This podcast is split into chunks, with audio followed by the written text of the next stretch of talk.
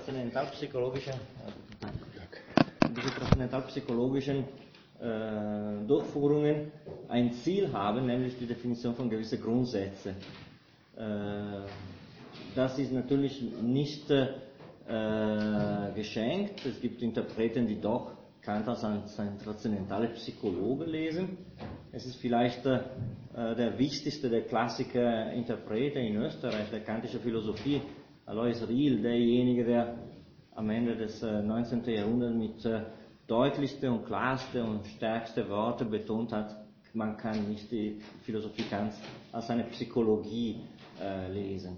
Und damit bin ich ganz einverstanden. Also sein System des Kritizismus von äh, 1700, äh, 1876 ist eine sehr gute Einführung, weil solche Tipps und solche korrekte Einstellungen im System von Anfang an gibt.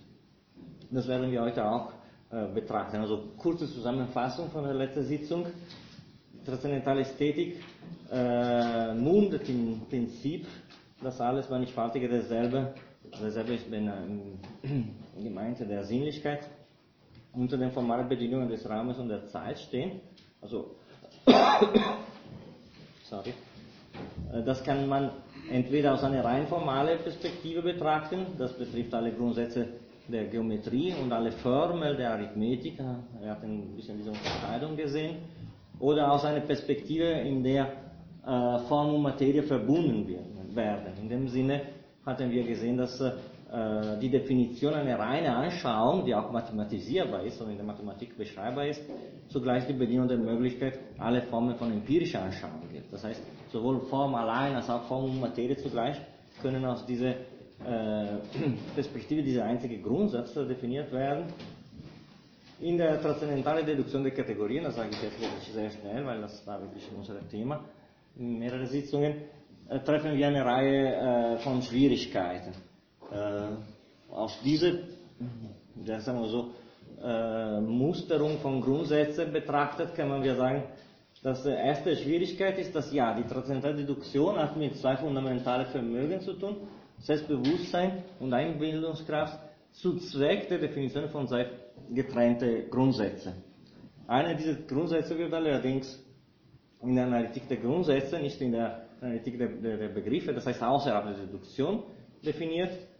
Und in dem Sinne kann man, sagen wir so, zweite Teil der Bededuktion und Schematismuskapitel in einen einsamen Diskurs zum Thema Einbildungskraft und wie wir wissen, Schematismus mit der Zeitbestimmung, das ist eine Zeitbestimmung zur Definition äh, des obersten Grundsatzes äh, alle synthetische Urteil.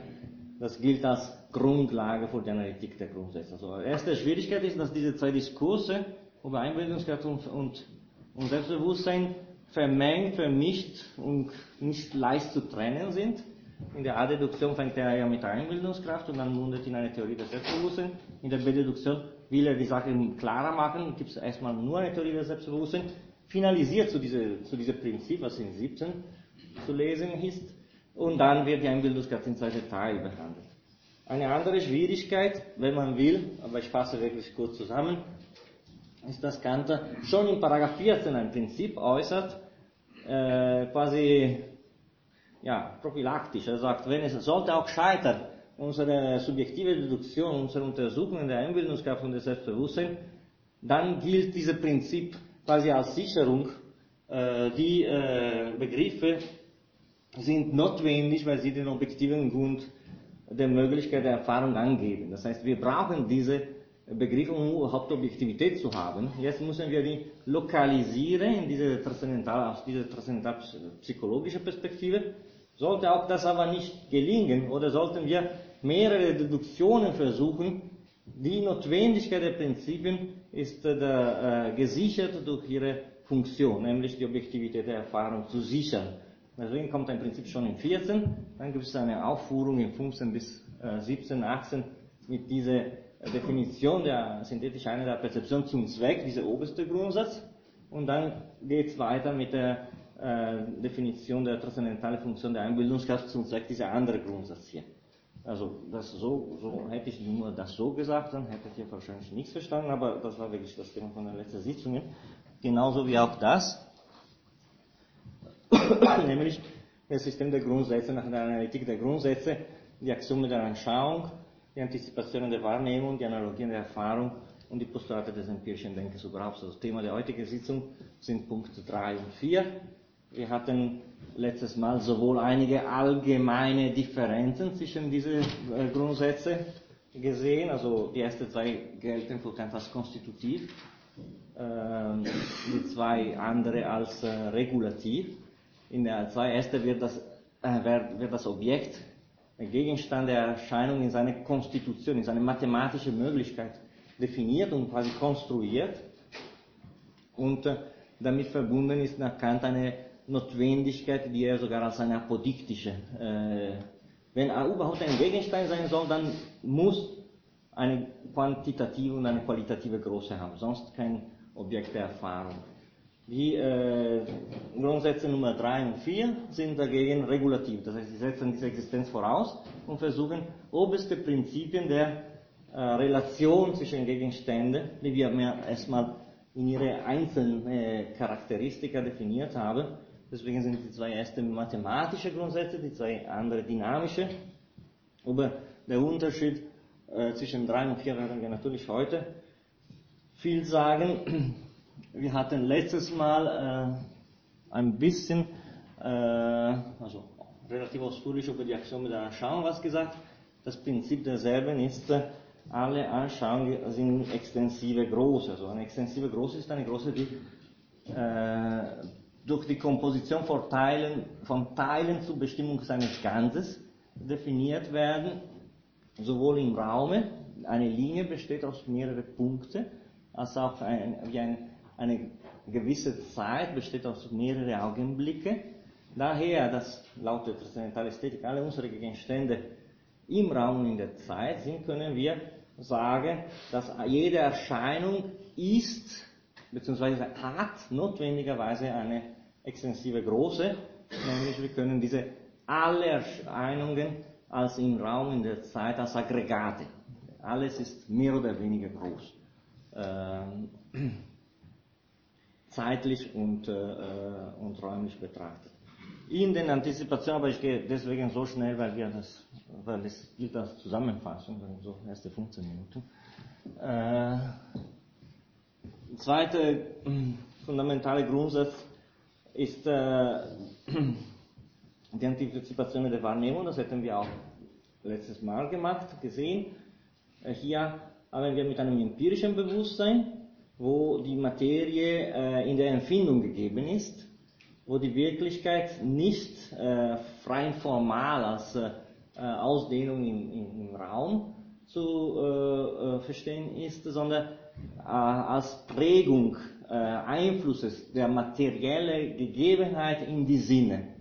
Das ist das a posteriori schlechthin, das Materiale, das Gegebene, das, was normalerweise nicht a priori definierbar werden sollte. Aber trotzdem sagt Kant, ja, das, auch hier kann man eine gewisse Priorität finden. Das Problematische ist schon in diesem Wort Antizipation der Wahrnehmung, wenn die Wahrnehmung a posteriori sind. Was können wir überhaupt antizipieren?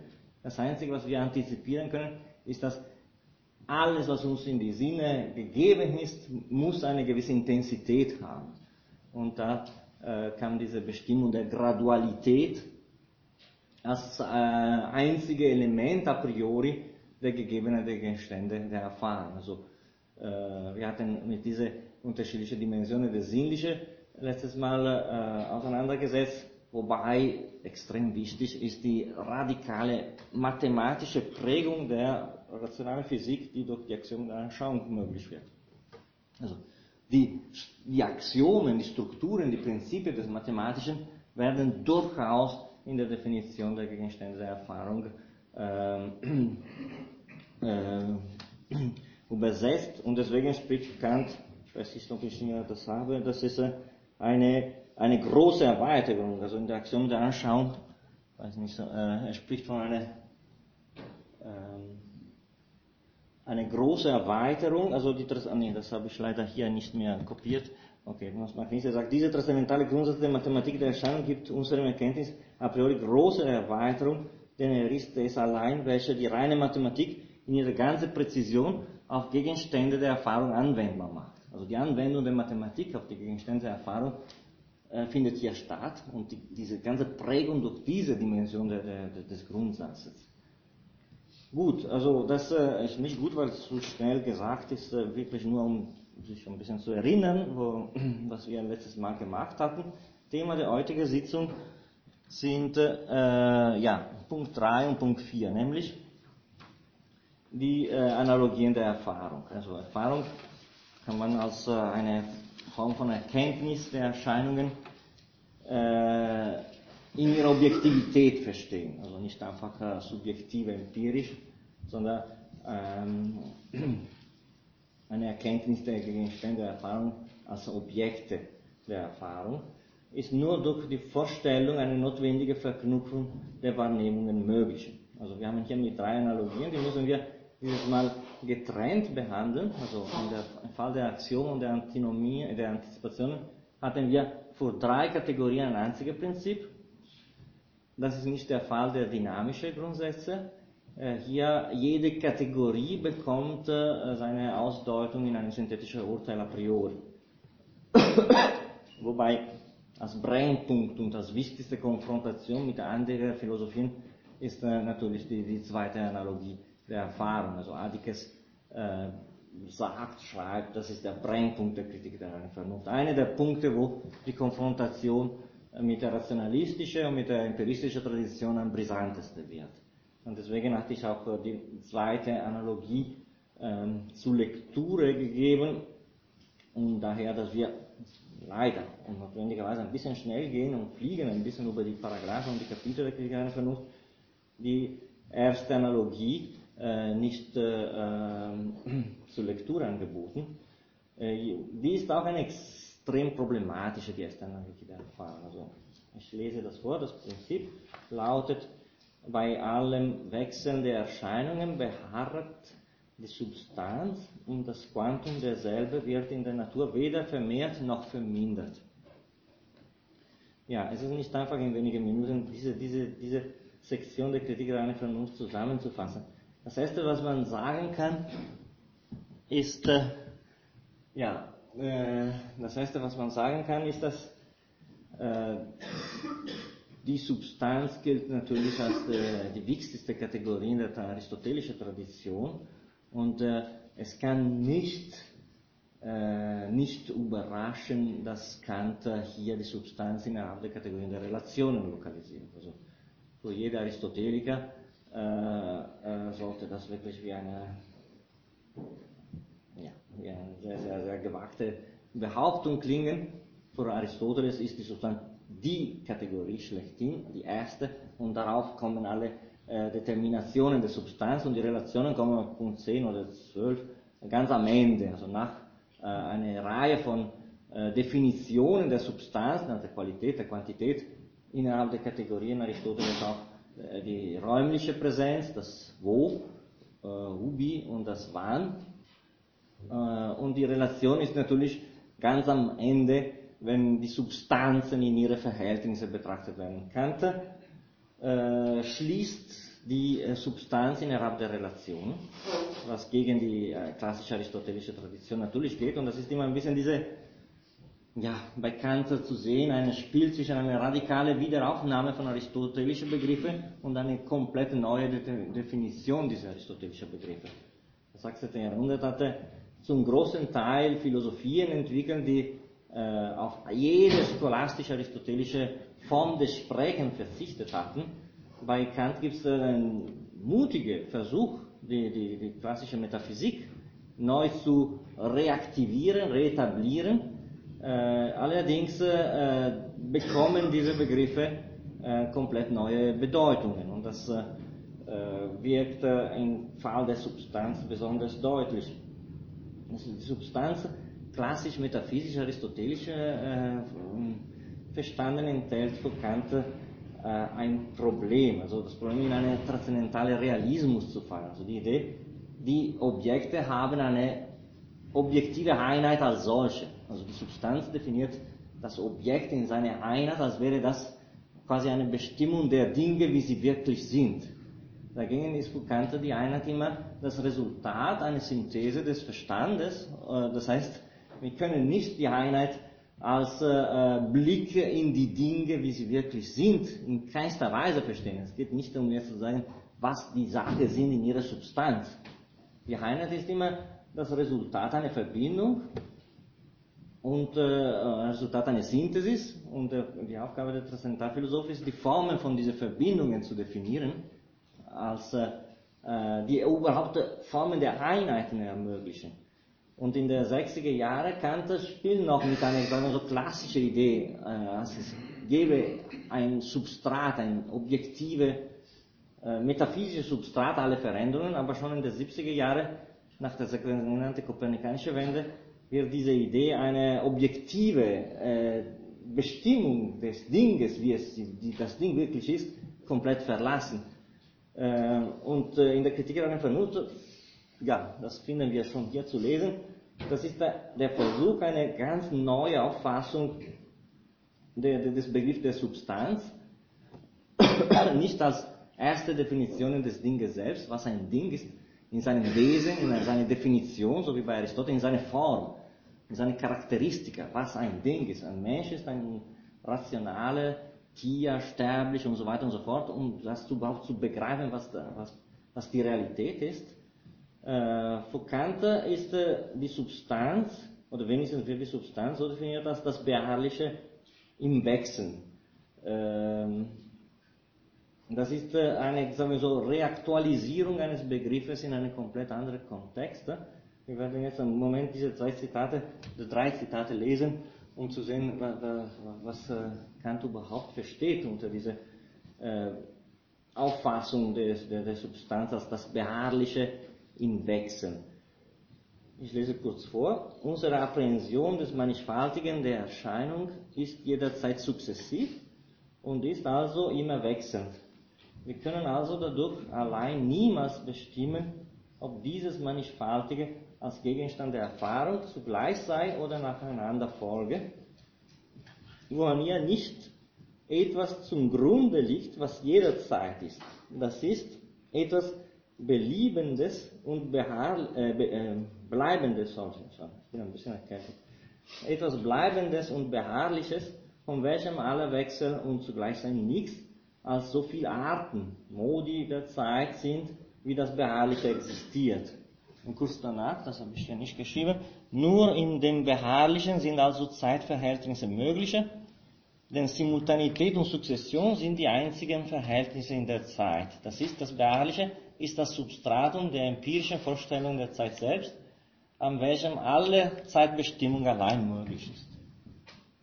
Ja, wie, wie, wie, wie, wie können wir versuchen, das zu, zu, zu verstehen? Also, äh, in dieser, in dieser Sektion Kant kommt zu einem Spruch, was sehr oft in der Kritik einer Vernunft zu finden ist, nämlich aus dem Nichts kommt nichts. Also äh, aus nichts wird nichts. Also es, es gibt keine äh, äh, Entstehung von etwas aus dem Nichts. Es gibt keinen absoluten Anfang und genau so gibt es auch kein absolutes Ende oder keine absolute Lücke in der Ereignisse. Also das, das Gesamte ändert sich, aber entsteht nicht in neue Formen innerhalb des Gesamtes. Also die Grundidee ist, das Veränderliche ändert sich nicht in seiner Konstitution schon, aber nicht das Ganze. Das Veränderliche ist immer gleich. Ähm, quasi gilt hier das, äh, das Schema, was wir vor dem Begriff der Notwendigkeit haben. Was in aller Zeit ist, ist das Veränderliche selbst.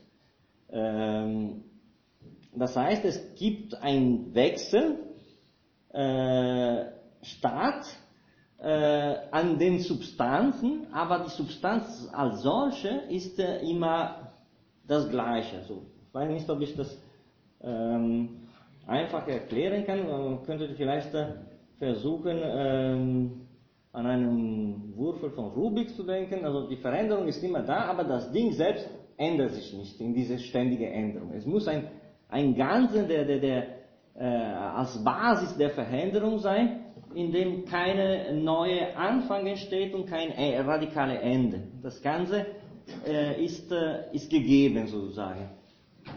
Und das gilt für Kant äh, im Doppelsinne als wichtig, weil äh, das, äh, macht diese Einheit der Erfahrung, die wir schon gesehen hatten, mit der Betrachtung synthetischen Einheit Perzeption überhaupt möglich. Also hätten wir, sagen wir so, nicht äh, die Möglichkeit, das Ganze zu, zu fassen in unsere synthetische äh, äh, Funktion, dann äh, wäre etwas, was außerhalb dieser Subjektivität selbst fallen würde. Also das, das heißt, äh, die Substanz wird einerseits, äh, und das ist quasi eine paradoxale äh, Mundung dieser, dieser, dieser Seite von Kant, als das Subjektive schlechthin, also als die Basis aller Veränderungen, andererseits als das Materiale schlechthin. Das heißt, die materiale Basis aller, aller Änderungen in der Materie. Das heißt, es gibt Handlungen, es gibt Tätigkeit, es gibt äh, Akzidenzen, aber wir können das äh, nicht dazu äh, denken, dass, dass diese Akzidenzen oder diese Änderungen irgendwie das Gesamte modifizieren. Und äh, in dem Sinne sind oft das äh, Sätze in dieser, in dieser Sektion zu finden, wo Kant dass äh, die Substanz sogar als Bedienung der möglichen alle synthetischen Einheiten der Wahrnehmungen definiert. Das wäre das quasi ein, eine fundamentale Voraussetzung der Änderungen selbst. Und diese fundamentale Voraussetzung unsere Fähigkeit, das Ganze zusammenzuhalten. Wir können denken, es gibt Modifikationen, aber wir können nicht denken, dass diese Ganze nicht gegeben ist, in eine synthetische Einheit zu verbinden. Die Beispiele, die Kant in dieser Sektion bringt, sind aus der naturwissenschaftlichen Tradition. Er spricht von einem Feuer und äh, Transformation der, des Materials in eine andere Substanz. Das heißt, äh, wenn das Feuer äh, ein Stück Holz äh, in Rauch verwandelt, gehen die, die Partikel oder die, die, die Teile des Holzes nicht verloren. Alles modifiziert sich, aber nichts geht verloren und nichts entsteht aus dem Nichts. Ist doch Ausdruck, die, sagen wir so, atomistische Physik bestätigt. Wenn wir sterben, wir können wenigstens sicher sein, dass unsere Atome bleiben. Wenn das zu Trost gelten kann, aber da, da sind wir sicher. Ah, ja, bitte. Ja, wie kann das mit, mit der modernen Physik hineinkam? Wo Federmengen noch Energie erhalten? Ja, genau. Das ist, genau. Das ist die Erhaltung der Energie. Das wurde. Äh? Ja, das, ja, ja gut, das, das, das war die, die, die, die große Bewunderung der, der, der Wissenschaftler des 19. Jahrhunderts, dass, dass das mit der Erhaltung der Energie zusammen zu, zu, zu verbinden war. Das ist die Idee. Natürlich, neuere Physik, das geht nicht mehr oder das wird in Frage gesetzt, aber die Idee war, das Ganze ist, bleibt. Also, das kann nichts verloren gehen. Das heißt, das ist, äh, war eine Reaktualisierung in der wissenschaftlichen Philosophie in der, im 19. Jahrhundert eine Idee, dass das ja, bezogen auf diese Energie und die entgegengesetzte Kräfte, dass alles sozusagen sich verwandelt, aber nicht in eine, in eine Auslöschung komplett geht. Ja, das, das, wie es das mit der neuen Theorie der Energie jetzt zu verbinden ist, ist es ein bisschen für mich komplex so zu beantworten. Aber die, die, die Grundidee ist, wir haben hier, sagen wir so, eine objektive Einheit als solche von allen Dingen, die, äh, die zur Veränderung kommen. Äh, das heißt, wenn ich äh, eine Synthesis des Ganzen äh, a priori definieren will, dann muss dieses Ganze auch dabei sein. Also diese Ganze kann nicht äh, in eine andere Form des Ganzen schon, aber kann nicht äh, radikal neu entstehen. Sonst wäre diese Synthesis nicht allumfassend. Und äh, seine Idee ist, äh, als, wir, als könnte man quasi das Materiale von der formalen Bestimmung der, der, der Beziehungen im, im, in der Welt quasi abtrennen und sagen, es gibt etwas auf der Basis. Äh, das, äh, ob das stimmt oder ob das hält, das ist eine interessante Frage. Ob dieser Versuch, sagen wir so, die Substanz in diese interessante neue Form zu definieren, was nicht unwidersprüchlich ist. Also das ist quasi eine Vorbedienung der Relation. Also was ändert sich? Die Änderungen sind immer nur relative Änderungen. Es gibt keine absolute Änderung. Und diese Nicht-Absolutheit der Änderungen ist garantiert durch die Substantialität des Ganzen. Also es gibt nicht eine, eine, einen Moment, wo das Ganze sich anders definiert in seiner Gesamtheit. Aber es gibt eine ständige äh, sagen wir so, äh, Redefinitionen der Akzidenzen. Ja.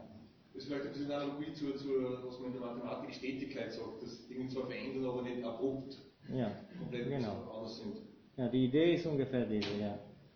Das heißt, äh, äh, Modifikationen und dann, äh, also es gibt da jetzt auch einige Veröffentlichungen, Andrea Hamann hat äh, neulich in der Kernstudienergänzungshefte ein ganzes dickes Buch über Begriff der Substanz bekannt, hervorragende Untersuchung, weil hier äh, immer wieder zu einer paradoxale äh, Definition dieses Begriffes kommt. Also einerseits ist das, genau, das, die Bedingung der Möglichkeit aller synthetischen Einheiten der Wahrnehmungen, die Zeit selbst, also die Zeit selbst, was sich nicht ändert. Andererseits ist diese Bedingung der Möglichkeit, wie ein Substratum zu denken. Das heißt, es ist eine, eine Polarisierung des Begriffs der Substanz in eine, Art sub, radikale Subjektivität, die Zeit selbst, vor alle Änderungen oder vor alle Formen der Veränderung selbst. Und andererseits ist ein Versuch, die, die, die Materialität selbst zu bestimmen durch diese, durch diese allgemeine äh, Sammelsorium aller Veränderungen im Raum.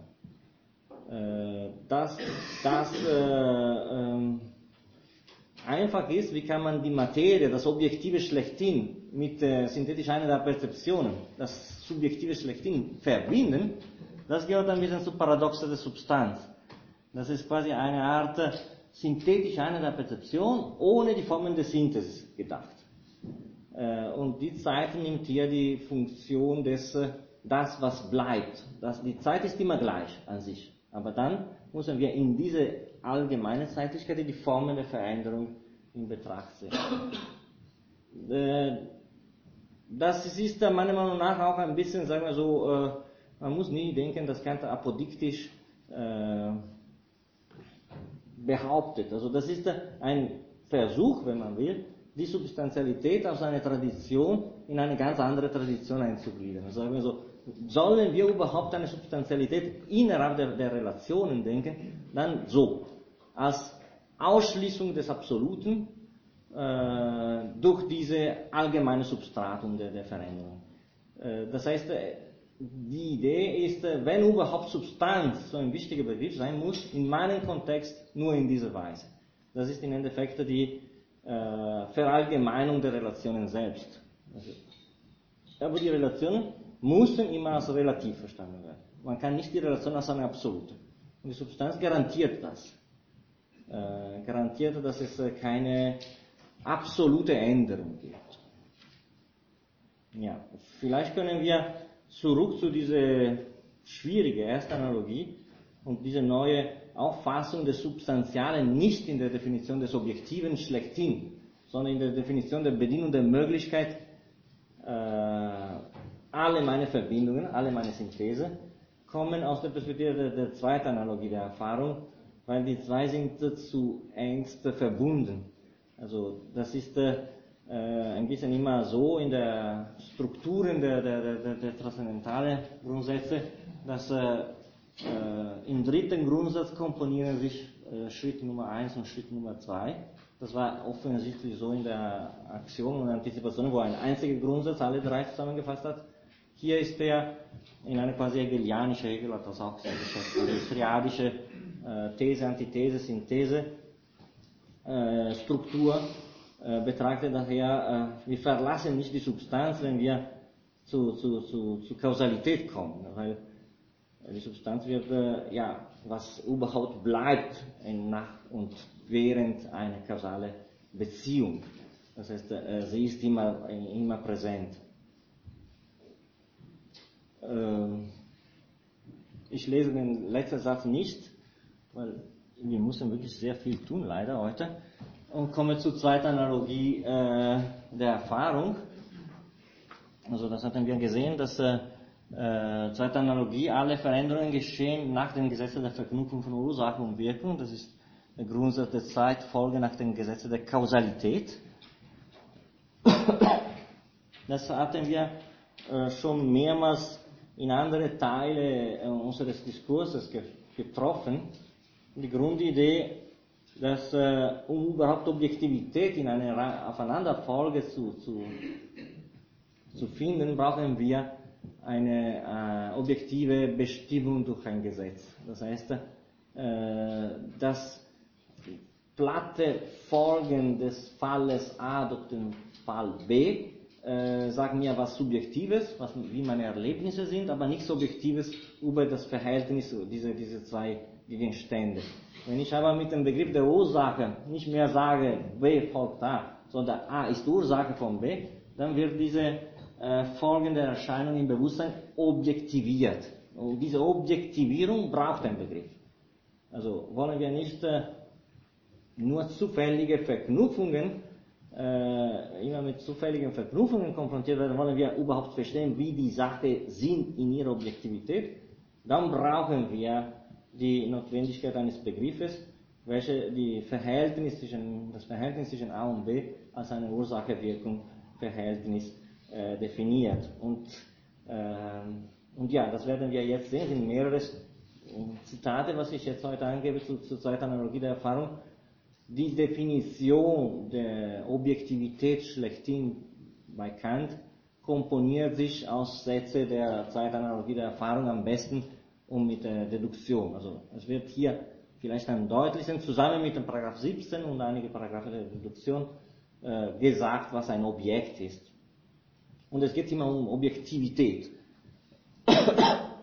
Ich lese kurz vor. Ich nehme wahr, dass Erscheinungen aufeinander folgen.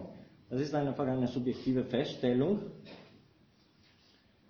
Äh, ich bin mir also nur bewusst, dass meine Imagination eines vorher das andere nachher setze, nicht dass im Objekte der eine Zustand vor dem anderen vorgehe. Oder mit anderen Worten, es bleibt durch die bloße Wahrnehmung das objektive Verhältnis der einander folgenden Erscheinungen unbestimmt.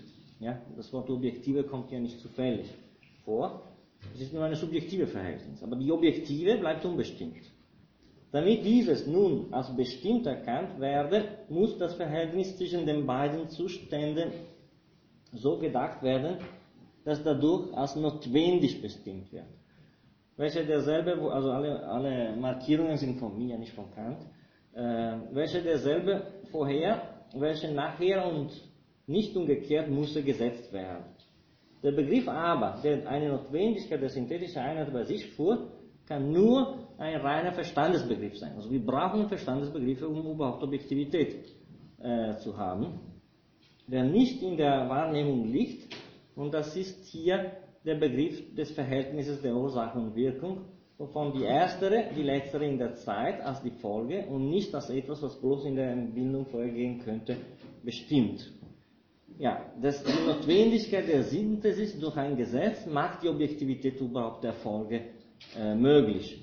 Das wird äh, in einem anderen Zitat äh, sogar quasi besser gesagt. In der Folge in der Zeit an sich ist keine Objektivität, die Regel macht das objektiv. Also in der Synthese der Erscheinungen folgt das Mannigfaltige der Vorstellungen jederzeit nacheinander.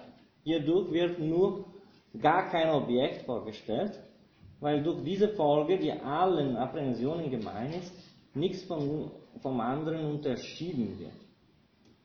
Sobald ich aber wahrnehme oder vorausannehme, dass in dieser Folge eine Beziehung auf den vorhergehenden Zustand sei, aus welchem die Vorstellung nach einer Regel folgt, so stellt sich etwas vor als Begebenheit oder was da geschieht. Das ist, ich erkenne einen Gegenstand, den ich in der Zeit auf eine gewisse bestimmte Stelle setzen muss, die ihm nach dem vorhergehenden Zustande nicht anders erteilt werden kann.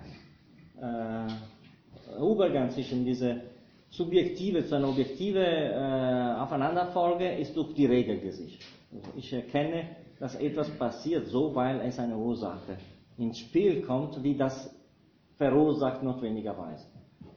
Sonst bleibe ich einfach mit einer Aufsammlung von, von Erlebnissen. Die haben eine empirische und äh, zufällige Natur. Also die, die Begriffe kommen hinzu und sagen mir, was die Objektivität überhaupt ist. Ich antizipiere ein bisschen, was Kant in der letzten Seite der, der zweiten Analogie äh, betont. Er betont, dass diese Aufeinanderfolge ist nur ein Spezialfall der, der Kausalität.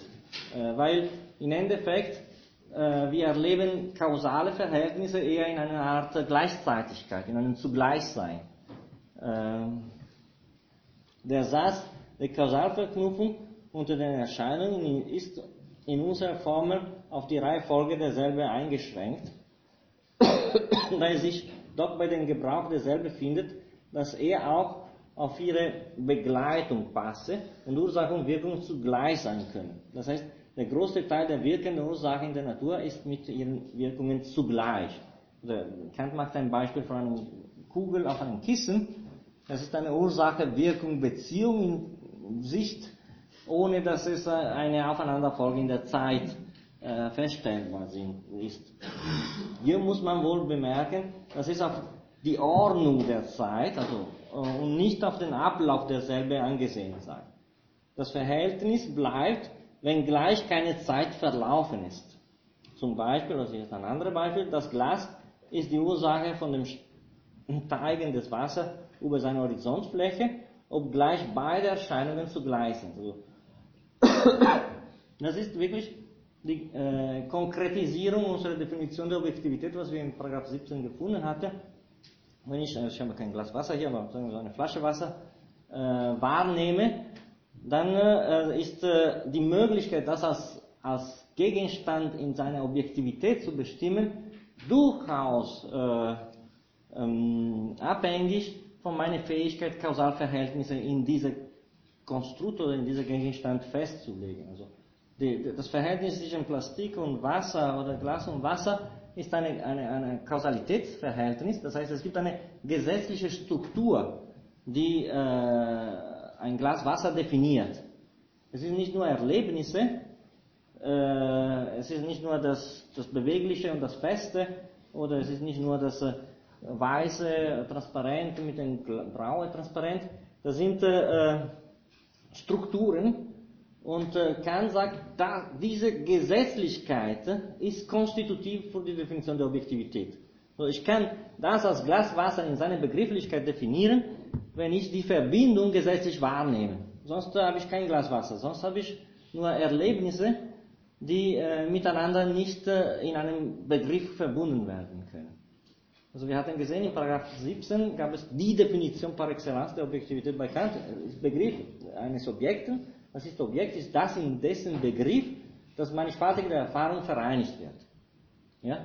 Vereinigt war aber, das hatten wir damals gesehen, nicht ein neutrales Wort. Nicht einfach so oder so. Gibt Formen der Vereinigung. Und Ursache Wirkung gehört dazu. Und seine Gleichzeitigkeit gehört dazu. Das heißt, ein Objekt, zum Beispiel ein Glas Wasser, ist das, in dessen Begriff, Glas Wasser oder nur Glas oder nur Wasser was noch immer, das mannigfaltige der Erfahrung gesetzlich notwendig verbunden ist. Also ich kann etwas begrifflich bestimmen, weil ich eine, eine Gesetzlichkeit hineinprojiziere. Äh, ich weiß, dass was ein Haus ist, weil ich weiß, dass alles hält zusammen. Und wenn ich auch nicht äh, genau sagen kann, wie das alles zusammenhält, äh, und dann in der empirischen Untersuchung mich schlauer machen kann, aber die Definition selbst des Hauses ist nicht nur das, das Wahrnehmen der unterschiedlichen Teile, sondern ist das Wissen, dass die unterschiedlichen Teile strukturell Gesetzmäßigkeit äußern oder enthalten, die das Haus selbst definieren. Und äh, äh das gilt, ja bitte. Man müsste damit Begriffe unterscheiden, also wie wenn zum einen sind es Begriffe, in denen diese Regel sozusagen implizit drinnen ist für ein Glas Wasser. Auf der anderen Seite haben wir auch so Begriffe auftaucht wie, wie Glück und andere Dinge, die man so, die sind zwar Namen oder so, aber ja, genau. mit Kausalität oder so kann man nicht zuschreiben. Genau, genau so ja. Es gibt äh, usurpierte Begriffe, äh, erschlichene Begriffe, die sind Begriffe, die äh, nicht diese notwendige Kausalverhältnisse ausdrücken, sondern sind Projektionen. Die sind, äh, äh, ein, das heißt natürlich nicht, dass es nicht, dass es gibt auch Begriffe von nicht existierenden Dingen. Ich kann, war hier mal schon ein Beispiel, Pegasus wohl als Begriff, äh, wo der, das Fliegen eines Pferdes vielleicht kausalgesetzlich äh, problematisch, aber auch in diesem Begriff des Pegasus ist eine Gesetzlichkeit in, in, in sich. Das heißt, auch in nicht gegebene Gegenstände muss ich äh, das Mannigfaltige verbinden und da sind die Formen des Verstandes tätig. Natürlich, es gibt Begriffe von Sachen, die existieren und Begriffe von Sachen, die nicht existieren. Aber die Begrifflichkeit selbst des Objekts in seiner Objektivität ist jetzt äh, gegeben durch, durch die Notwendigkeit der Verbindung selbst. Also wir haben konstitutive Verhältnisse erstmal gesehen. Ein Gegenstand muss eine gewisse Präsenz im Raum, in der Zeit, muss eine gewisse Materie haben, die meine, meine Sinne äh, trifft. Jetzt wird mehr dazu gesagt. Es wird gesagt, dass äh, eine konstitutive Gesetzlichkeit muss die Teile des Gegenstandes definieren und das Verhältnis dieser Gegenstände mit anderen Gegenständen. Wie gesagt, also die drei Analogien der Erfahrung sind alle drei verbunden. Substantialität, Kausalität und äh, Kausalität äh, in Gleichzeitigkeit, aber dann die, die, die Auflösung der, äh, der Analogie der Erfahrung in der Wechselwirkung. Das heißt, alles hält zusammen.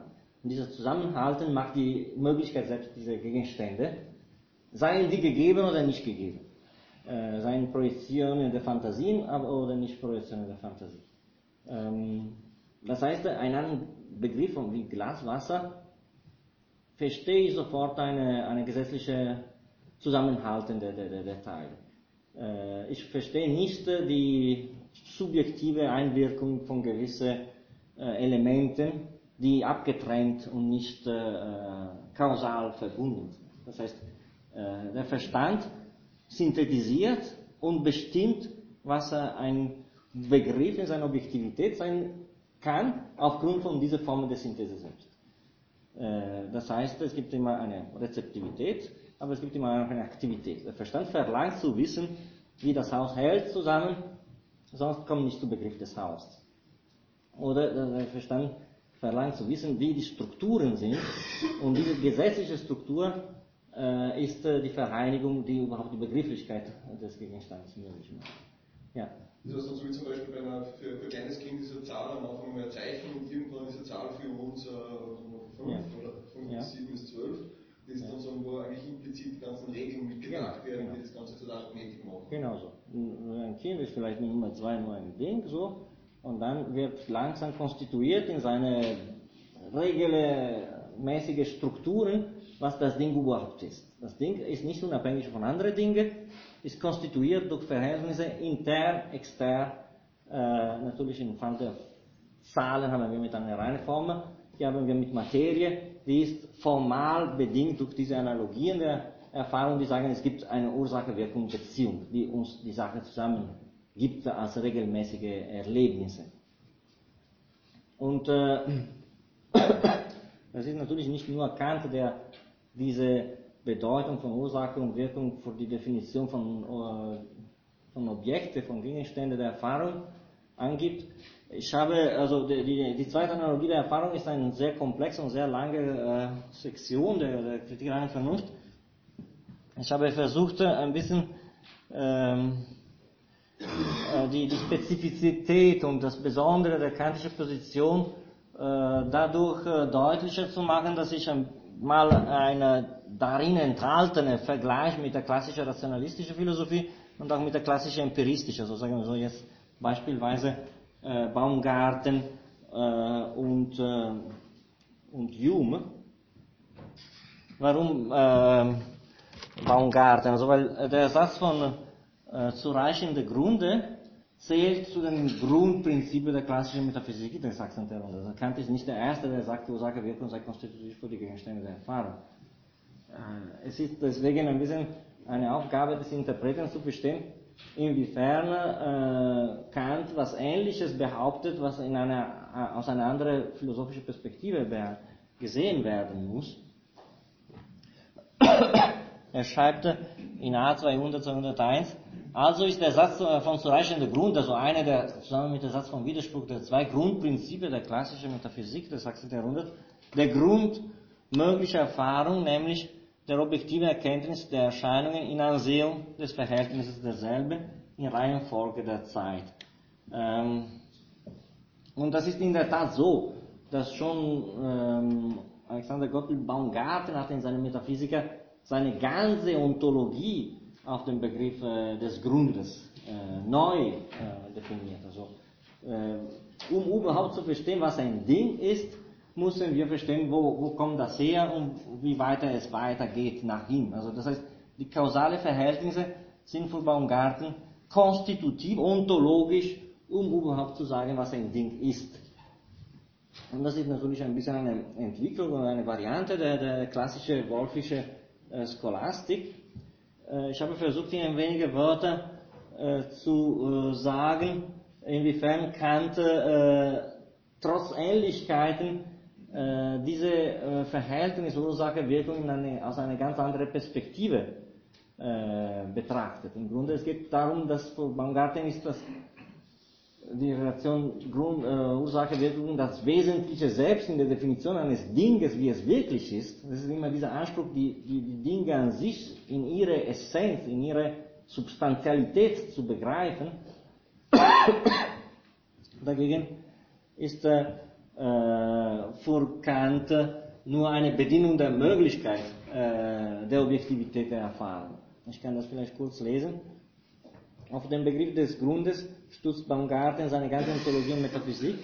Der Grundratio wird in der zweiten Sektion der Metaphysiker, ich habe das hier nicht, äh, in der zweiten Sektion der Metaphysiker über das Connexum als dasjenige definiert, woraus man erkennt, warum etwas ist. Also das ist Baumgarten, Metaphysica, ens finitum e contingens non potest existere, nisi ut causadum extra se positi, it est ens ab alio. Das heißt, ein, ein irgendwelche äh, kontingente und äh, begrenzte ähnliche äh, Wesen oder Ding kann nicht existieren, wenn nicht äh, als äh, verursacht von etwas, was außerhalb von ihm gesetzt wird. Das heißt, in Beziehung mit etwas außerhalb von ihm. Das kann, man kann etwas verstehen nur in, in, in einer Ursache-Wirkung-Beziehung, als Kausatum.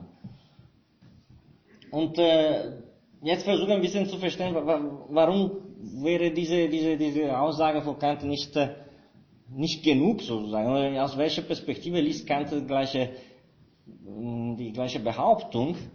Durch die Bestimmung des Grundes werden vor allem die Sachen in ihrem Wesen, das, ist, das heißt die Dinge, wie sie wirklich sind, begriffen. Das ist immer dieser Anspruch auf eine objektive Erkenntnis der Dinge, wie sie wirklich sind.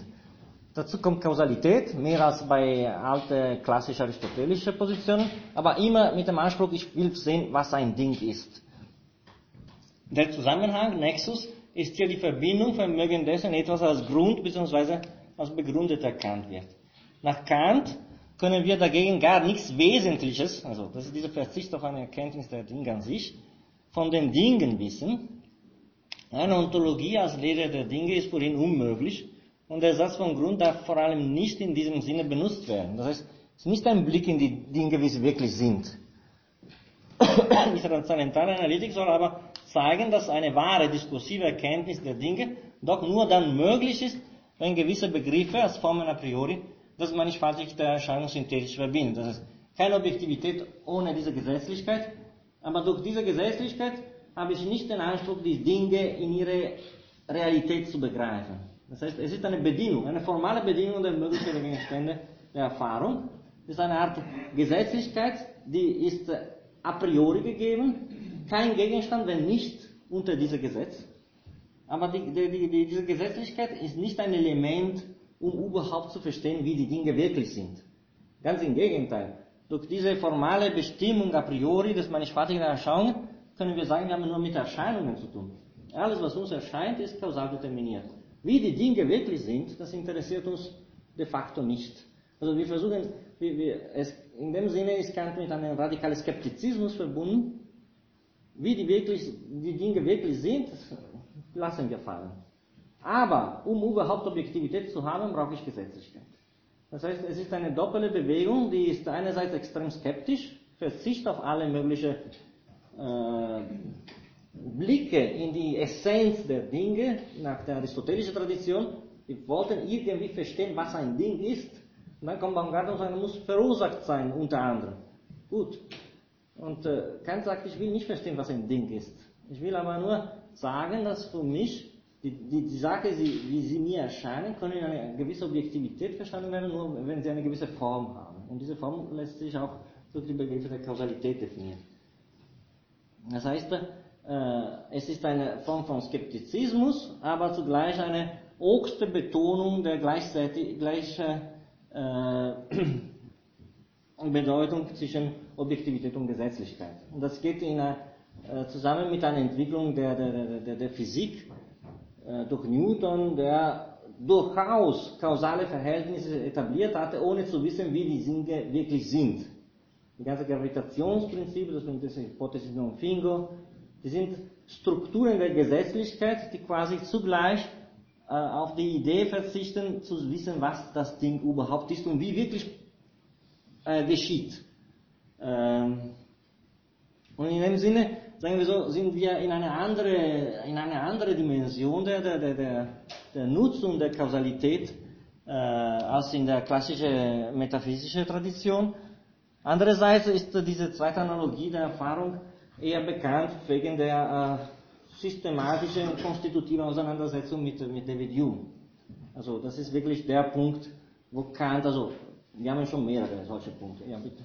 Inwieweit hast du das übertragen auf das Selbsterscheinen? Mir ist das nicht ganz klar, sondern wie, wo sind die Grenzen äh, dessen, dass ich mich auch selbst nicht total erkennen kann und welche Auswirkungen es haben kann dann auf diese Objektivität? Ja, die Idee, glaube ich, also ist, äh, es interessiert mich auch nur zum Teil zu wissen, wo sind die Grenzen meiner Erscheinungswelt, weil ich kann auch äh, negativo diese Dinge an sich nicht mehr bestimmen. Das heißt, ich kann auch nicht sagen, ich komme so weit und dann sehe ich das Übersinnliche oder das Nicht-Subjektive quasi als Basis dieser, dieser, dieser Definition der Erscheinung. Äh, es ist ein doppelter Gestus. Einerseits, äh, auch im Gegensatz zu Hume, lassen wir mit der, mit der Erkenntnis der Dinge an sich, lassen wir. Andererseits, Objektivität heißt Erkennung von Gesetz.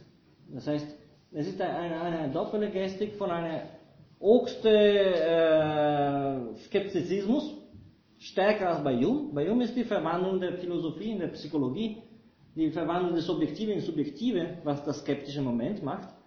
Bei Kant es geht nicht darum, dass das Objektive fällt im Subjektive. Und deswegen habe ich hier quasi das Wort kopernikanische Wende eher in Bezug auf Hume. Also das machen viele Interpreten.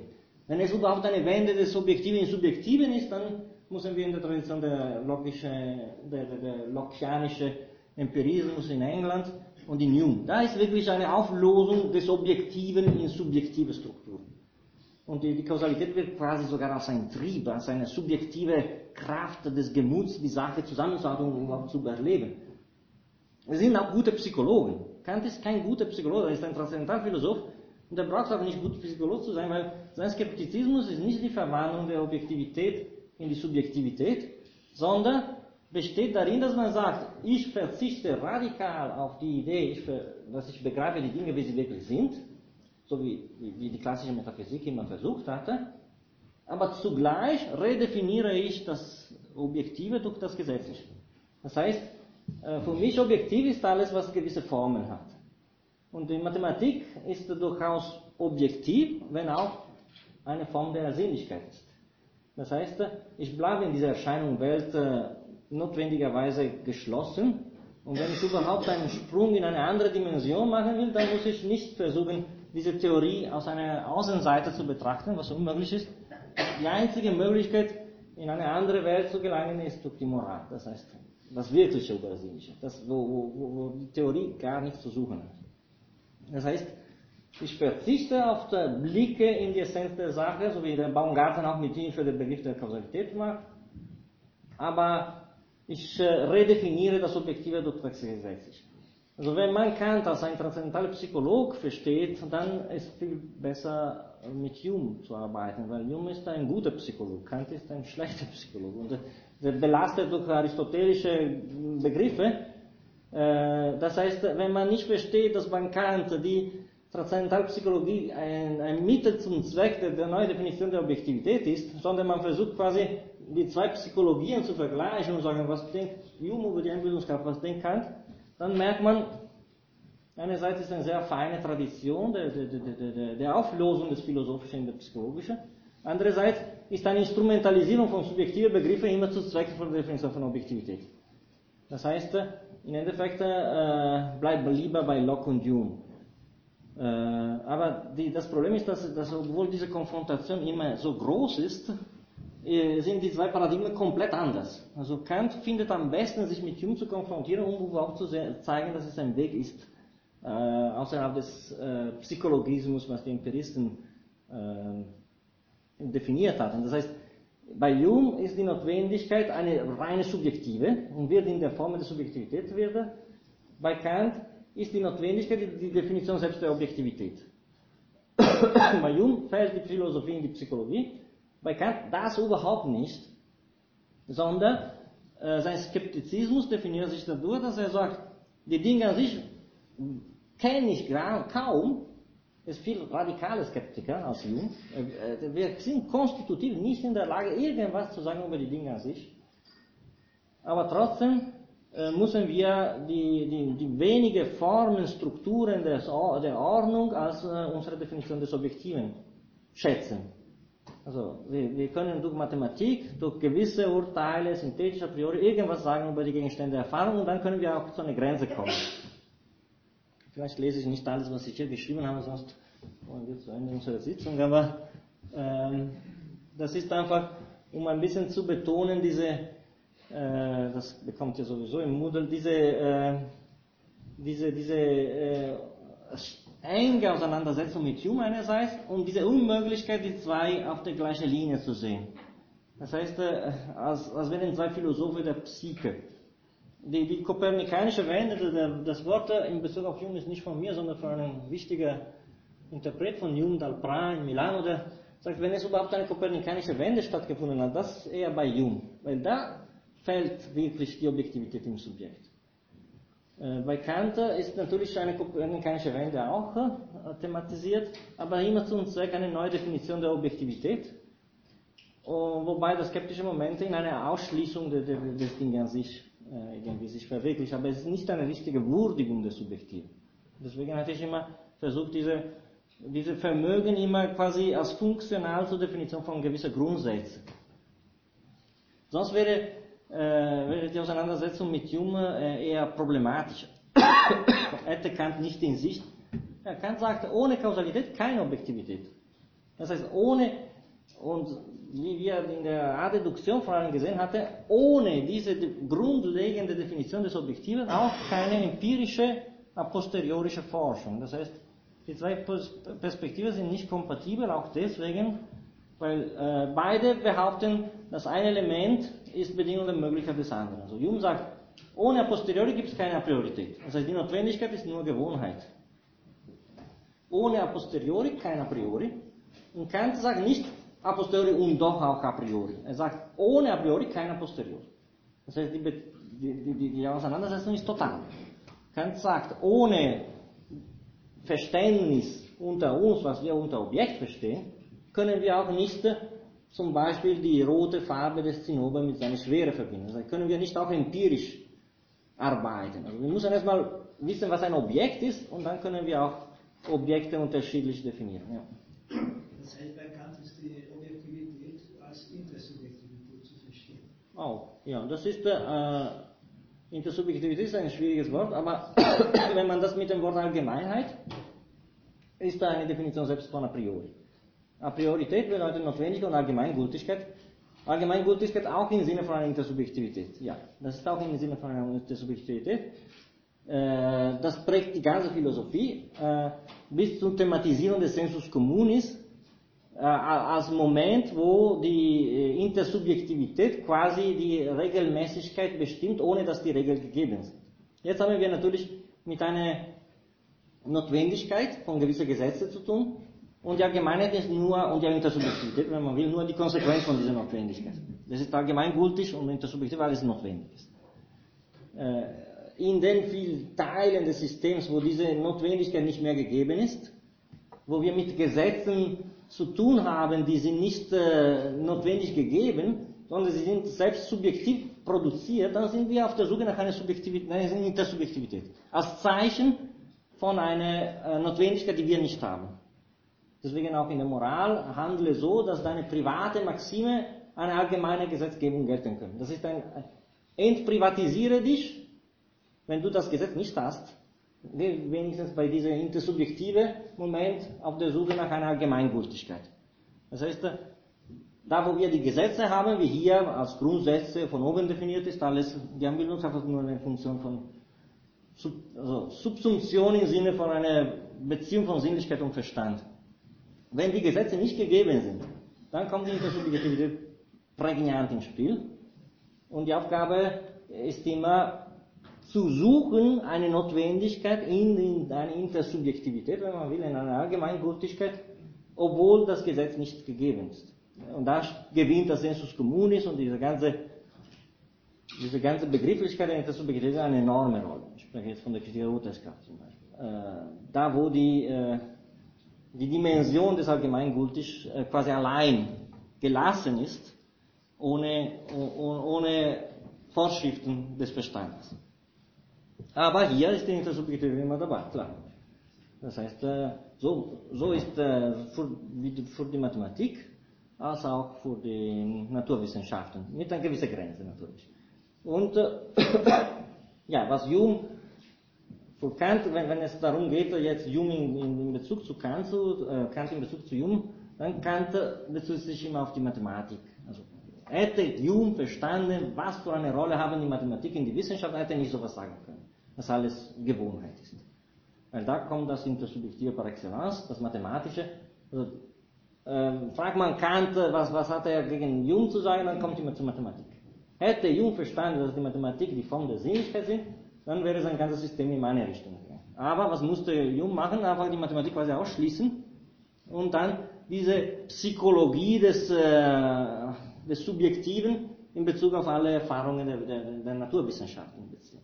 Also das, Mathematische bleibt so quasi was als Ungedachte oder äh, in die Analytik der, der, der rein formal und allgemeingültig äh, konfiniert. Und Kant sagt ja, wenn wir die Mathematik als Prägung der, der, der Physik, dann können wir eine gewisse Intersubjektivität, Gesetzlichkeit, Grundsätze auch in dieser Dimension haben.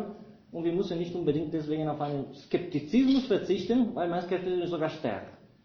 Weil ich sage, ich verstehe nichts von den Dingen, so wie die Baumgarten und Wolf und so. Ich will nichts wissen von den Dingen, aber ich verzichte nicht auf die Gesetzlichkeit.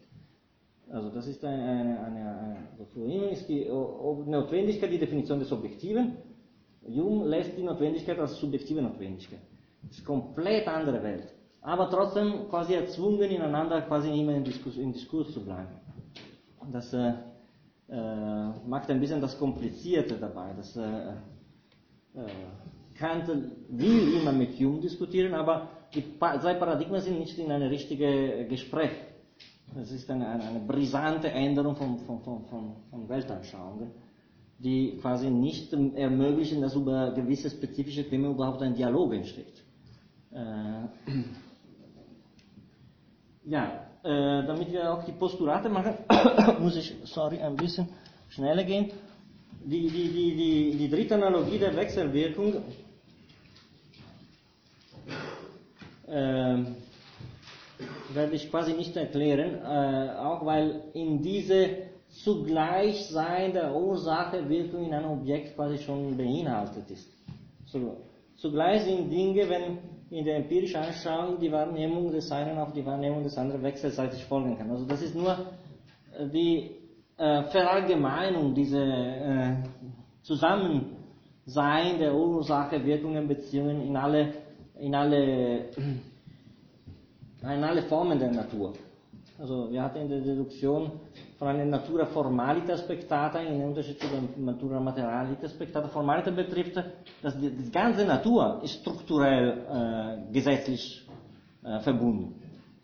Äh, er unterscheidet in 26 der Reduktion zwischen einer Natura materialita betrag, äh, spectata, das heißt alle Inbegriffe, alle Dinge, die mir gegeben sind, alles, was, was mich trifft, alles, was ich sehe, alles, was ich weiß, kann man Natur, Materialita, aber Natur formalita spectata bedeutet genau die Fähigkeit, diese gesetzliche Moment als strukturell äh, für das Auseinander und die Auseinandersetzung der unterschiedlichen Teile zu definieren. Das heißt, im dritten und wichtigsten Moment, wenn man will, ist nur eine Art Verallgemeinung und Verabsolutierung dieses Verhältnisses, strukturelle Verhältnisse Ursache und Wirkung, Wirkung und Ursache, die wir jetzt hier in Bezug auf ein einzelnes Objekt gesehen haben. Das betrifft auch die Beziehung mit anderen Objekten und das betrifft die Natur schlechthin und die Möglichkeit, überhaupt von einer Natur zu sprechen.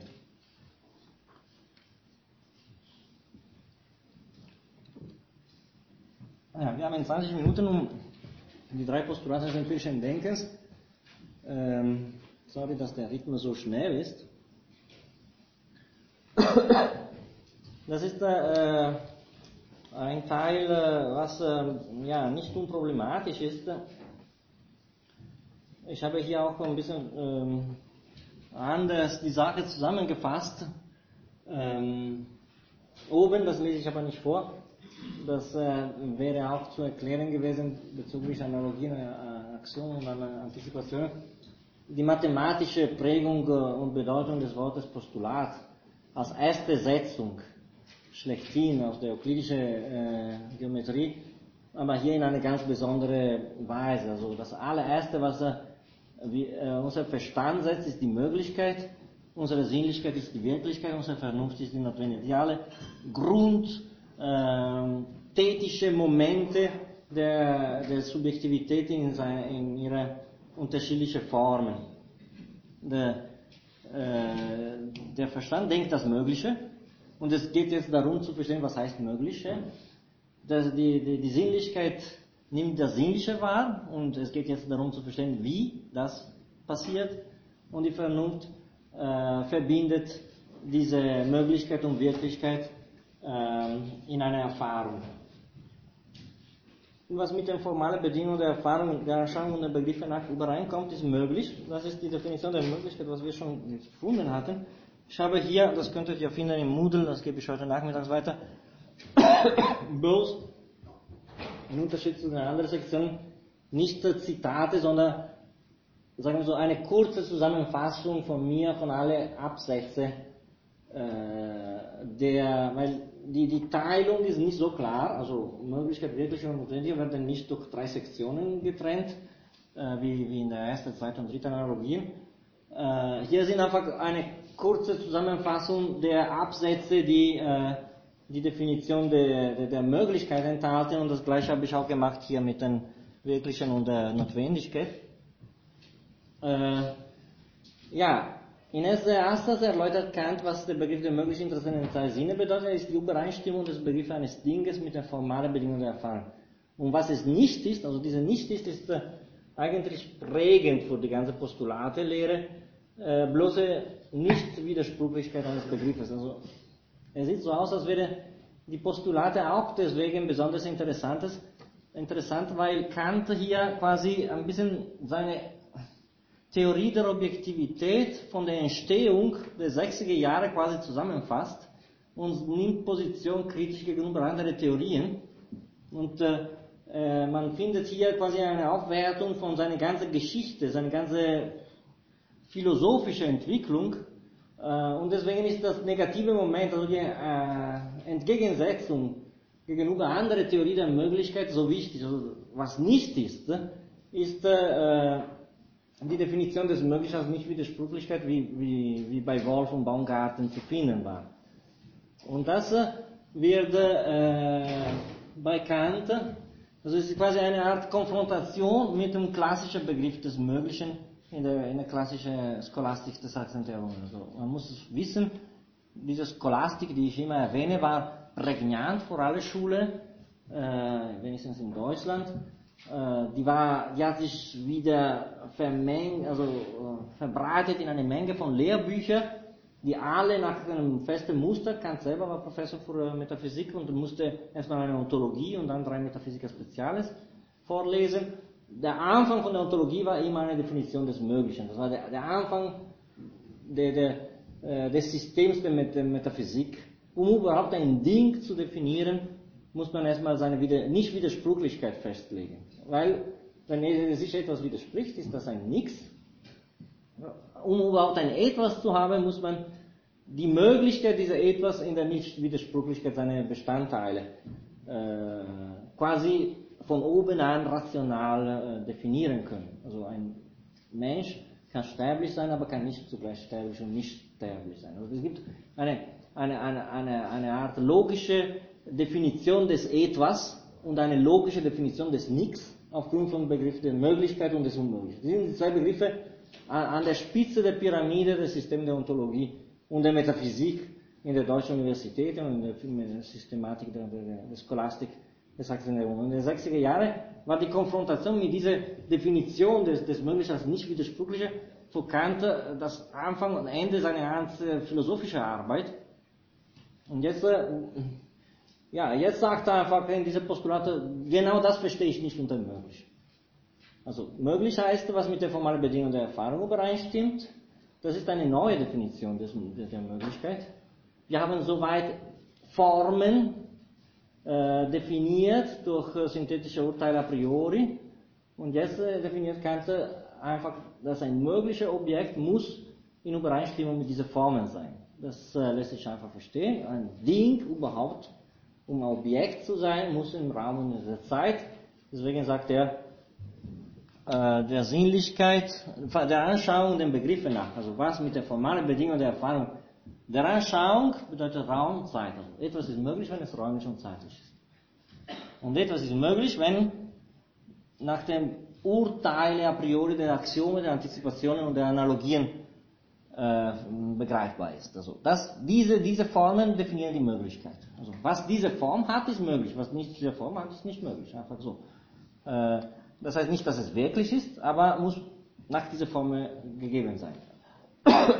Und das hat nichts zu tun mit der Definition der Möglichkeit als Nicht-Widersprüchlichkeit wie in der klassischen Ontologie. Und Kant das betont im zweiten Absatz, dadurch, dass er sagt, ja, er versucht ein bisschen so quasi mit der klassischen Ontologen zu denken. Ähm, es geht hier nicht um die abstrakte Möglichkeit des Begriffs eines Dinges, welches zum Beispiel beharrlich im Raum steht, Ursache von etwas anderem ist oder sich in einem Verhältnis mit anderen ebenfalls aufeinander bezogene Dinge befindet. Die objektive Realität und die transzendentale Wahrheit der Begriffe der Substanz, Kausalität, Wechselwirkung hängen eher davon ab, dass diese Begriffe die Bedingungen a priori der möglichen Erfahrung sind. Und der äh, Absatz 3 verkompliziert und erläutert diese, diese Kritik. Schließt man doch von der Nichtwidersprüchlichkeit eines Begriffs auf die Möglichkeit des Gegenstandes, Gegenstandes, dann kommt man konsequenterweise zur Annahme von Irrgespinsten und Chimären. Das ist der Kant der Träume eines Geistersehers, der hier wieder auftaucht. Äh, und deswegen die, die, sind die Postulate so reichlich an äh, Bezug auf die Geschichte der Entwicklung der kantischen Philosophie, dass wir von Kant mit Hilfe der Reihe erdichteter Begriffe erklärt, welche die obigen Beispiele vorsetzen, den drei Kategorien der Relation entsprechen. Zum Beispiel eine geistige Substanz zwischen Materie und Gedanken, eine Art Äther. Ja, viele Spiritualisten im 18. Jahrhundert, die behaupten, ja, es gibt die Welt der Geister, das also Rex cogitans, die Res extensa, und dazwischen gibt es ein ätherisches Material, was die Verbindung und den Fluxus von der einen zur anderen überhaupt ermöglicht. Es gibt so eine Art Dreischichtenwelt. Geist, Materie und Geist und Materie zugleich. Und da passieren alle unsere, und wir sind in unserem Kopf durch diese himmlische Salz äh, geprägt, äh, was äh, zugleich materiell und nicht materiell ist. Also der größte Repräsentant von dieser spiritualistischen Strömung in Deutschland heißt äh, Oettinger. Der war auch ein Anhänger von dieses Vedemodell. Die Idee, es, gibt, es gäbe so eine Substanz, ist an sich nicht widersprüchlich. Genauso wie die Idee, es gibt eine Kausalität in der Vorhersehung. Ich, ich weiß, was passiert in der Zukunft. Und auch eine Idee, eine Gemeinschaft der Geister. Ich spreche telepathisch mit äh, gestorbenen oder nicht gestorbenen Leuten. Also die drei Analogien der Erfahrung äh, öffnen nicht, sind nicht Bedingungen von allen möglichen Konstrukte, wie die, die klassische Metaphysik immer äh, reichlich produziert hatte. Also die, die, die, die Metaphysik hatte immer so gedacht, es muss möglich sein, und dann ging es mit rationalen Argumente in der Bestimmung dieser Dinge, zum Beispiel die Existenz einer Substanz der Seele, das ist nicht möglich. Es ist nicht unmöglich, dass etwas nicht ausgedehnt ist und zugleich eine Denkfähigkeit hat und so weiter und unsterblich. Also die Definition der Seelen in der klassischen Metaphysik bestand darin, dass man in einer nicht widersprüchlichen Weise etwas quasi konstruiert und komponiert. Das sind Chimären für Kant. Man kann, es ist nicht unmöglich, dass die Welt einen Anfang hat oder ein Ende. Und die Metaphysik hat äh, mit, äh, mit Hilfe dieser Begriff der Möglichkeit alle möglichen äh, Konstrukte die, äh, erlaubt. Und Kant äh, in, schon in den 60er Jahren sagte, ja, das sind so wie die Träume eines Geistersehers. Also die Metaphysik, die, die nicht in der Lage ist, äh, klare Grenzen zu setzen, äh, und die geht von einer Idee der Möglichkeit als, äh, als Nicht-Widersprüchlichkeit, dann kommt argumentativ zur Produktion von Gegenständen. Und dann Kant sagt in der Träume eines Geistersehers, die Verstande Waage ist nicht so unparteiisch. Das heißt, wir versuchen immer, Sage zu behaupten, die irgendwie in unserem Interesse sind. Dass die Seele unsterblich ist zum Beispiel oder sowas. Äh, dass es einen Gott gibt, dass es beliebt so ohne dieser Gott ist. Also die Seele des Verstandes ist tendenziell für gewisse Argumente äh, ja, angezogen, die, die aufgrund von dieser Definition der Möglichkeit, das ist natürlich möglich, es widersprechen sich nicht alle diese Konstrukte, ähm, in eine radikale äh, ja, Entfaltung von Chimären führt. Und deswegen äh, verdoppelt Kant seine drei Analogien in drei, äh, das heißt Substanz, Kausalität und Wechselwirkung, in drei Formen des Chimerike und sagt, ja, wenn die Möglichkeit einfach das ist, dann kann, kann man loslassen.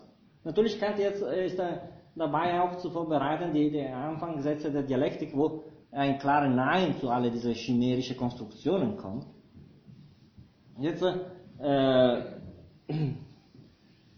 wird, sagen wir so, seine Definition des Möglichen als das Formale, als, als, als, als Gegengift gegen diese äh, Optimismus der, der, der, der, der traditionellen Metaphysik des Möglichen definiert. Ich gehe aber schneller, weil leider ist die Zeit ein bisschen knapp. Postulat der Wirklichkeit was mit den materiellen Bedingungen der Erfahrung, der Empfindung zusammenhängt, ist wirklich zwei Punkte, ich lese die nicht vor, aber sind zu, äh, zu betonen. Das, das kommt auch von seinen 60er Jahren. Die, die, die, die Existenz ist für Kant grundsätzlich kein Prädikat. Das heißt, äh, man könne nicht, das ist schon im Gottesbeweis von 62 klar, man könne nicht unter alle anderen Prädikate auch die Existenz eines Dinges begreifen. In dem Fall könnten wir von seinem Begriff die Existenz selbst quasi äh, deduzieren. Also man, man, kann nicht sagen, etwas ist äh, so groß, so gelb, in diesem Verhältnis mit anderen Gegenständen und so und dazu auch existent. Die Existenz ist die, die Gegebenheit schlechthin in der Sinnlichkeit. Das heißt, ich kann alles denken, aber die Existenz wird nicht durch dieses alles Denken auch inbegriffen die klassische ontologische, anselmische äh, Beweis der Existenz Gottes hatten die Existenz aufgrund von der Definition abgeleitet. Ja. Der Ens Perfektissimum muss existieren, weil in seinem Begriff steht die Existenz im Begriff. Kant schon in den 60er Jahren äh, argumentiert gegen diese Beweise der Existenz Gottes. Es lässt sich nicht die Existenz deduzieren in ein logisches Argument. Die Existenz ist die Gegebenheit schlechthin, das heißt, ich kann alles denken, was ich will, es perfektissima, wie ich will, ich will, aber wenn die nicht in der Wirklichkeit gegeben sind, dann die existieren für mich nicht oder für mich überhaupt.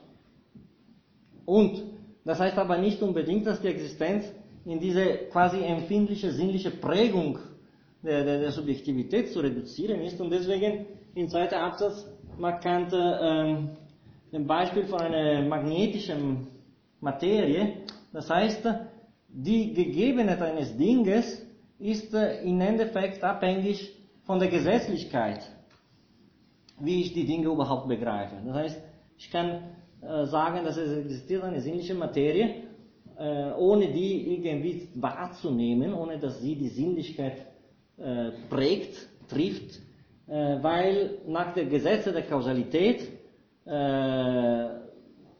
behaupte ich oder darf ich behaupten, dass es sowas ist wie eine sinnliche Materie. Das heißt, die Existenz ist äh, abhängig von der Gesetzlichkeit, die quasi äh, mir ermöglicht, Dinge als Existenz zu, zu, zu, definieren, die als solche nicht gegeben sind. So wie auch in der Gravitation gesetzt oder, das heißt, es ist eine, äh, eine Betonung der Unterordnung des Begriffs selbst der Wirklichkeit unter dem Begriff der Gesetzlichkeit. Und äh, nicht Reduktion der Begriff der Wirklichkeit äh, unter dem Begriff der Wahrnehmung. Aber das ist das, was, was, was der, äh, das Erste, was die Sinnlichkeit äh, setzt, ist natürlich das, äh, das Gegebene, ästhetisch. Äh, das Erste, was, das heißt die Materie. Äh, Das Erste, was, äh, was die, die, die, das, der Verstand setzt, ist die Form. Die Formen, die gelten als Bedingungen der Möglichkeit der gegenständigen Erfahrung. Und die Notwendigkeit wird hier definiert als, äh, als die Zusammenwirkung von diesem Materialgegebenen mit einem formalen äh, bestimmten. Das Postulat der Notwendigkeit. Äh, das ist auch das Ende von unserer Sitzung, wird in einem einzigen sehr umfangreichen Absatz behandelt, der sich in der zweiten Auflage der Kritik zwischen Widerlegung des Idealismus, das werden wir nicht hier lesen, die Widerlegung des Idealismus, und der ähm, letzten eher allgemeinen Absätzen äh, der drei Postulate befinden. So, ich lese das kurz vor. Nicht die absolute Notwendigkeit der Dinge, sondern die relative Notwendigkeit der Zustände der Dinge kann nach Kant erkannt werden. Die transzendentale Untersuchung des Begriffs der Notwendigkeit wird daher auf die Analyse der Verhältnisse der Erscheinungen nach den dynamischen Gesetzen der Kausalität reduziert. Strukturell verbunden und sogar abhängig vom Gesetz der Kausalität sind jedoch vier Prinzipien. Das ist ein sehr interessanter Punkt. Also die Äußerung dieser Prinzipien im Mundo non datur hiatus, im Mundo non datur saltus, im Mundo non datus casus und fatum, das haben wir schon manchmal getroffen, welche nach dem Prinzip der Kontinuität den vier Kategoriengruppen entsprechen. Also es ist ein Versuch, sagen wir so, eine zusätzliche Bestimmung der Realität der Welt aufgrund der Kategorien mit zusätzlichen Prinzipien. Die absolut privilegierte Position der Kausalität im System der Kategorien wird ja mit am deutlichsten bestätigt. Es geht letztendlich in der transzendentalen in der ganzen transzendentalen Analytik vor allem um ein Prinzip, Prinzip der Notwendigkeit, das heißt gesetzlich geordnete Verbindung von Ursache und Wirkung. Das ist äh, in einer gewisser Weise äh, diese, diese dritte äh, Moment der Notwendigkeit äh, sehr wichtige und sehr produktive, weil hier, sagen wir so, die Möglichkeit äh, definiert wird, Prinzipien in ihre Notwendigkeit und Allgemeingültigkeit äh, zu äh, äußern, die nicht zugleich äh, unter der Formel des Verstandes stehen. Das heißt, Kant wird die später Maxime der Urteilskraft nennen. Das heißt, ich kann quasi Gesetze definieren, sowie die Unmöglichkeit eines Jadus, eines Saltus, eines Casus, eines Fatum in der Natur zu finden, ohne dass diese Prinzipien unmittelbar von den Kategorien gegeben werden, sondern sie gelten als empirisch subjektiv, aber trotzdem gesetzlich. Das heißt, es wird hier in der, in der, im dritten Postulat des empirischen Denkens die Möglichkeit äh, definiert, eine Notwendigkeit zu denken, die nicht zugleich abhängig ist von der, von, von der Formlichkeit des Bestandes. Das heißt, um überhaupt empirisches Denken zu haben, brauche ich immer Gesetzlichkeit. Wenn diese Gesetzlichkeit gegeben ist durch die Formen gut, das ist die klassische Verbindung von Form und Materie. Wenn diese Gege Gegebenheit nicht, nicht da ist, brauche ich trotzdem, brauche ich trotzdem Notwendigkeit, brauche ich trotzdem Gesetzlichkeit. Das heißt, ich muss versuchen, Maxime zu definieren, die sind allgemeingültig und notwendig, obwohl sie subjektiv und empirisch quasi in der Erfahrung selbst gefunden sind. Das heißt, wir haben hier einen ersten Blick in die Problematik der Kritik der Urteilskraft. Die Idee, die Vernunft braucht Notwendigkeit, um überhaupt etwas als objektiv zu, zu, zu, zu erfassen. Sei diese gegeben, Notwendigkeit gegeben von an, besser. Wenn die nicht gegeben ist, dann muss ich mit Konstrukten umgehen, so wie das haben wir gerade gesehen mit dem Fall der Intersubjektivität, wo die Allgemeingültigkeit gesucht wird und imponiert wird an die Natur der Erfahrung. Das heißt, man hat hier in diesem dritten Postulat schon ein erster äh, Moment, wo Kant von einer bestimmenden Urteilskraft zu einer reflektierenden Urteilskraft kommt. Äh, dass äh, die Momente wie diese neue Funktion der Urteilskraft als reflektierende, das heißt, ich setze die Gesetze zum Bestimmung der Objektivität, obwohl die Gesetze nicht da sind, ist eine sehr spannende Geschichte. Und äh, es gibt Momente, wo die, ja, die Philosophie Kant sich in diese Richtung entwickelt die nur Ende der 80er Jahre mit der endgültigen Verfassung der Kritik der Urteilskraft erreicht wird. Und hier wird genau das gesagt, und das werden wir das ist nicht der einzige Moment. Wir werden auch sehen in der Kritik der, in der transzendentalen Dialektik Momente, wo diese regulative Rolle der Idee dort oder hier diese neue Auffassung des Notwendigen, diese reflektierende äh, Funktion der Urteilskraft schon vor äh, denken lassen oder sehen lassen. Also ich werde heute äh, die, die Seite für die nächste Woche auf jeden Fall und wahrscheinlich auch für die nächste zwei Wochen schicken. Äh, ja, wir müssen leider einen radikalen Sprung in die transzendentale Dialektik machen. Nächste Woche äh, einleitende Worte zur transzendentalen Dialektik und dann übernächste Woche schon die erste große Struktur, der große Teil, nämlich die Parallelismen der reinen Vernunft. Äh, vielen Dank und sorry für die Schnelle.